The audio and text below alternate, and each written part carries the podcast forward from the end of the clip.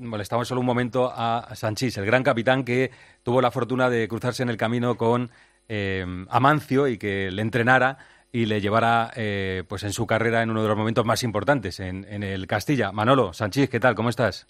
Hola, muy buenas. Bueno, te, quiero escucharte, solo sé que han sido unos días muy duros. Eh, he cruzado ahí tres mensajes con Mitchell, que, está en Atenas y que ha expresado su cariño también a, Amancio y para eso te llamamos, ¿no? Para que digas lo que quieras sobre Amancio poco puedo decir que la gente no sepa. si hablamos como institución del Real Madrid, huelga, ¿no? El, hacer comentario alguno porque es uno de las de las grandes referencias que ha tenido el club. Es un, jugador con un historial tremendo y, que además se mantuvo muy muy fiel a, a, la entidad tanto como jugador como luego como entrenador. Y luego a título personal era una persona muy cercana, muy afable. Era de esa generación de, de los DJs de, mi padre, donde la relación que tenían era mucho más allá de la propia del vestuario. Eh, incluso las mujeres de, de los jugadores de aquella época tenían una relación muy especial. Era, era distinto, era distinto a lo que se vive hoy en día. La sociedad también es distinta. Pero sí que es cierto que, bueno, la forma en la que nosotros como familia hemos vivido también a la familia Mancio, a la familia Soco, a la familia Calte, a la familia Pirri, pues ha sido siempre muy especial. Y en este caso, pues es como si se te fuese alguien muy cercano. Eh, ayer, justo cuando terminamos el programa, me dijo Arancha, está muy malito Amancio. No creía yo que el desenlace iba a ser tan cercano. Sé que vosotros lo, lo sabíais. Creo que habéis tenido, Manolo, la oportunidad de despediros de, de Amancio, ¿no?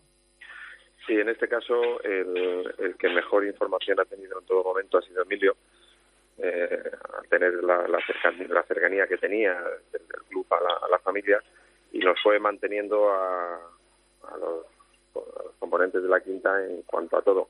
La, verdad es que el primer mensaje que nos envió ya era bastante alarmante, ¿no? Porque eh, además estaba en un proceso y ese proceso se había complicado y el primer mensaje de Emilio fue, como te digo, eh, bastante alarmante. Entonces decidimos ir a verle, estuvimos con él, la verdad es que la familia nos, nos dijo que, el, efecto de esa visita fue muy bueno para, para Mister, pero, pero mira, un poco también nos mandó Emilio un segundo mensaje donde nos decía que se complicaba ya del todo y el desenlace ha sido muy rápido. Eh, fuiste los cuatro de la quinta y, y Mitchell a través de, eh, de videollamada, ¿no? Bueno, eh, fueron en Rafa Emilio y Miguel Parreza eh, juntos. Yo sé, cuando ellos iban, que era sobre las 12 de la mañana, yo no podía ir, yo fui a la una y media. Y, y Mitchell, como está en Grecia, estuvo a través de, una llamada de vídeo. Mm. Eso, mm, como jugadores que está dicho todo, está dicho todo que fue tercero en una lista del Balón de Oro, con, con eso está dicho todo. Eh, como entrenador fue tan importante para, para vosotros, eh, para la Quinta del Buitre, ¿es, parte fundamental del nacimiento de la Quinta? Hay dos, hay dos personas que son fundamentales en, la historia de la Quinta. El, que la gestó, que fue Alfredo, y el que la llevó adelante, que fue Amancio Amaro.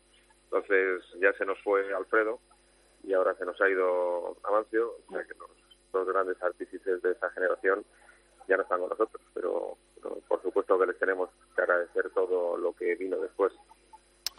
Manolo, un abrazo muy fuerte. Como tú has dicho, se va eh, alguien que pertenece a, la familia. ¿Estás esta noche aquí en el, en el partido? ¿Vienes a comentarlo, el Liverpool-Real Madrid? Sí, estaré con vosotros. Pues te escucho esta noche. Un abrazo, eh, Manolo, y un, abrazo muy fuerte para tu familia. Eh, Manolo Sánchez, que em, lo siente como familia, porque era familia. Amancio Amaro, nosotros le mandamos un beso a toda la familia, a los seis hijos, por supuesto, a su mujer, a todos los nietos que tiene.